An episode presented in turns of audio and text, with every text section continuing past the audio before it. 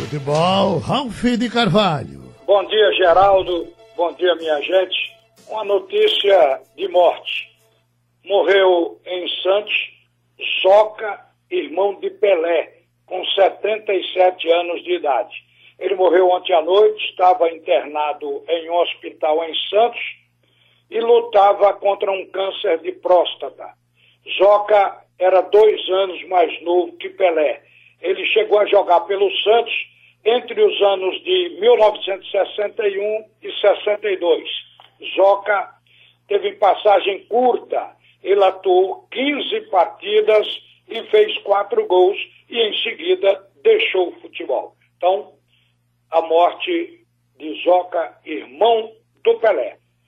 Gente, uma coisa que está pegando dificuldade, inclusive até no aspecto legal, é essa antecipação de férias dos jogadores no futebol por inteiro, no pacote. Os clubes individualmente podem fazer isso com tranquilidade, mas até agora só o Ceará tomou essa providência de acertar diretoria com o plantel e está tudo certo para entrar em férias no dia 1 de abril. Estamos na linha agora para esclarecer tudo nessa área. Um advogado muito conhecido, ex-presidente do Clube Náutico Capibaribe, é advogado trabalhista, defendeu o Náutico por muito tempo junto à Justiça do Trabalho, é o doutor Berilo Júnior. E ele vai falar para a gente sobre isso aí. Eu queria saber de antemão bom dia para você, Berilo, se o clube pode colocar o jogador na circunstância atual, na marra, digamos, o meu plantel está de férias a partir de hoje. O clube tem condições de fazer isso? Legalmente isso é possível? Bom dia. Bom dia, Ralf. Bom dia aos ouvintes. Prazer mais uma vez falar na Rádio Jornal. Ralf, com relação à concessão de férias coletiva, a MP 927, no seu artigo 11, diz que o empregador poderá, a critério dele empregador, ou seja, dele empregador, no caso do clube, a gente está falando especificamente do clube de futebol, ele poderá conceder férias coletivas, devendo, para tanto, notificar os empregados afetados pelaquela medida com antecedência mínima de 48 horas. Então, o empregador, o clube hoje, ele pode usar essa faculdade de conceder férias coletivas aos seus atletas de futebol, que eu acho que foi o caso que o Ceará é, fez agora recentemente. Foi. O Ceará não questionou redução de salário, mas o que estão querendo no momento é redução de salário. Eu pergunto, no caso de um clube daqui, na Santa Cruz Esporte, chamar um jogador para colocar em férias, eles vão ter que pagar, a menos que negocie, as férias todas de uma vez, ou eles podem fracionar esse pagamento de férias? Bem, Ralf, é, a medida também provisória ela trouxe algumas é, mudanças com relação ao pagamento das férias. É, as férias, comumente, ela tem que ser depositada na conta do trabalhador com dois dias de antecedência antes do gozo de férias.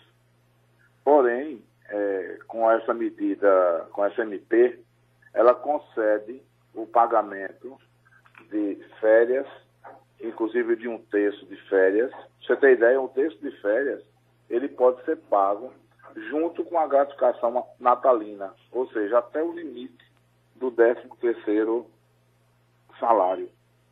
Então, é uma mudança que traz a IMT no pagamento das férias. Com relação ao pagamento das férias propriamente dita, o empregador poderá efetuar o pagamento até o quinto dia útil do mês subsequente ao início do gozo das férias.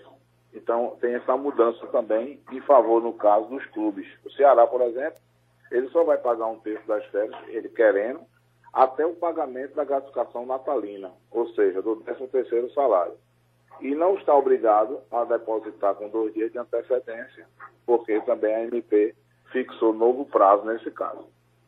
Doutor Berilo, há uma questão, e por isso é que esse período de férias ainda não foi antecipado, porque os clubes querem tirar, no princípio eram 50%, agora 25%, 25% dos salários.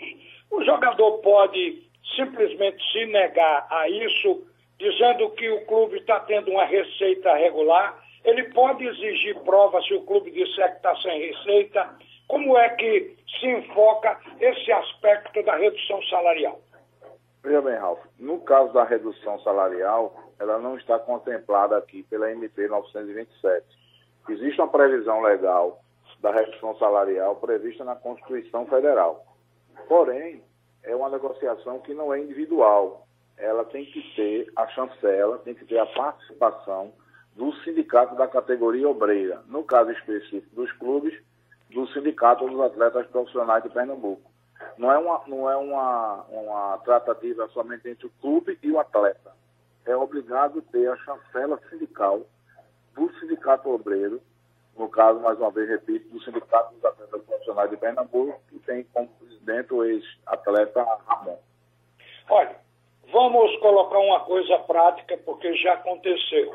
Teve jogador que se recusou a admitir que o clube é, precise da redução do salário dele, alegando o fato de que estava sem receber salários desde janeiro e, portanto, não seria justo tirar 25% de um salário que ele sequer recebe, quer dizer, ele não está recebendo, e depois que os clubes apenas tiveram o prejuízo da renda do jogo, ou seja, da bilheteria, porque continuam recebendo via CBF os repasses da televisão, aquele pagamento de direitos para a transmissão dos jogos. Alguns clubes, como os do interior, eles não têm esse repasse o ano todo. Mas aqui, no Campeonato Pernambucano de Futebol, por exemplo, a TV Globo comprou o campeonato e pagou 4 milhões.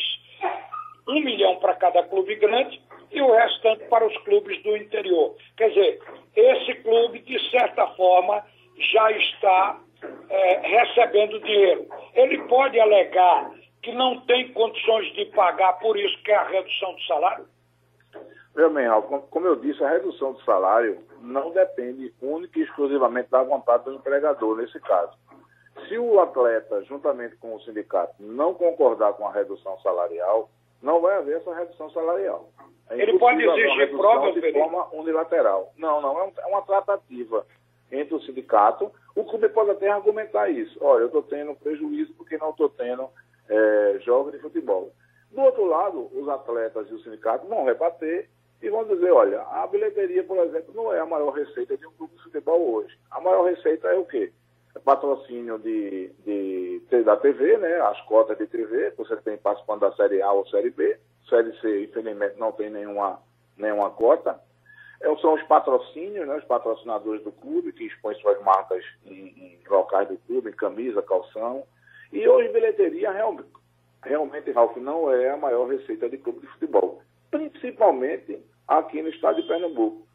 E, você observar aí, a média de renda tem sido muito baixa no nosso campeonato pernambucano e até mesmo na Copa do Nordeste. Você acha que você conhece a intimidade dos clubes, você foi presidente do Náutico por um grande tempo, então, eh, e viveu dentro do Náutico, ainda vive dentro do Náutico, os clubes daqui, acho que viviam em crise antes dessa pandemia.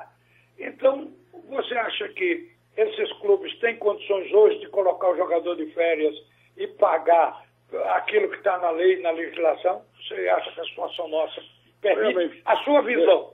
É, é bem, Ralf, é, a crise que os clubes enfrentam não é de agora. Realmente, é, a pandemia não é motivo, a meu ver, para alegar que o clube vai fechar porque não, não está é, em atividade e participando de competições.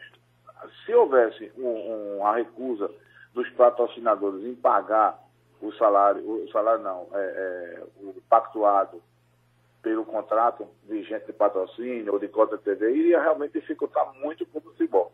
Mas eu, eu entendo que não vai inviabilizar o clube é, essa paralisação momentânea dos campeonatos, não, Alves.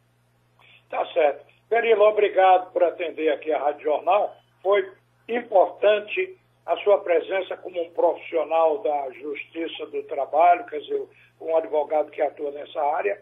Obrigado por isso, um bom dia para você. Disponha, Ralf, um bom dia a todos e muito obrigado. Estou à disposição. Olha, gente, o Raniel, jogador que atua aqui no Santa Cruz, hoje está no Santos, passou pelo Cruzeiro, foi para o Santos, teve um problema sério, a família está pedindo inclusive orações, é que o filho de Raniel, ele tem nove meses e está na UTI após se afogar em uma piscina. O nome dele é Felipe. A mãe dele, Aline, está pedindo às pessoas que orem pela recuperação da criança. O jogador Luiz Gustavo, que é lateral direito, atualmente emprestado ao Goiás, processou o Vasco da Gama e pede pagamento de 2 milhões e 300 ao pedir regularização de salário e auxílio moradia atrasados de 2018 ainda, direitos trabalhistas como FGTS, 13 terceiro, férias não recolhidos e indenização e multa, o jogador solicitou ainda a rescisão indireta do contrato. A justiça acatou tudo que ele pediu, menos a rescisão contratual. A justiça negou a rescisão. Ele vai levar o dinheiro que ele tem direito. Outro detalhe, o Fred, atualmente no Cruzeiro, o atacante Fred, que esteve até na seleção, em uma live prometeu retornar ao Fluminense, não disse quando. Mas o presidente do Fluminense, Mário Bittencourt, se manifestou e disse que se mostra otimista em repatriar o ídolo, mas só para o campeonato brasileiro. E o futebol alemão, e lá no futebol alemão, o goleiro Noia diz que apoia a redução de salário dos jogadores e diz: somos privilegiados, devemos aceitar. Então, no Bayern de Munique vai haver redução de salário, mas os salários lá, o, o salário de um mês dá para o cara viver três, quatro anos. Não é brincadeira. Então, é muito diferente do que ganha o jogador normalmente aqui no Brasil. Era isso, Geraldo. Ao meio-dia nós vamos estar de volta falando de futebol. Pronto, Ralph de Carvalho. Tudo é notícia.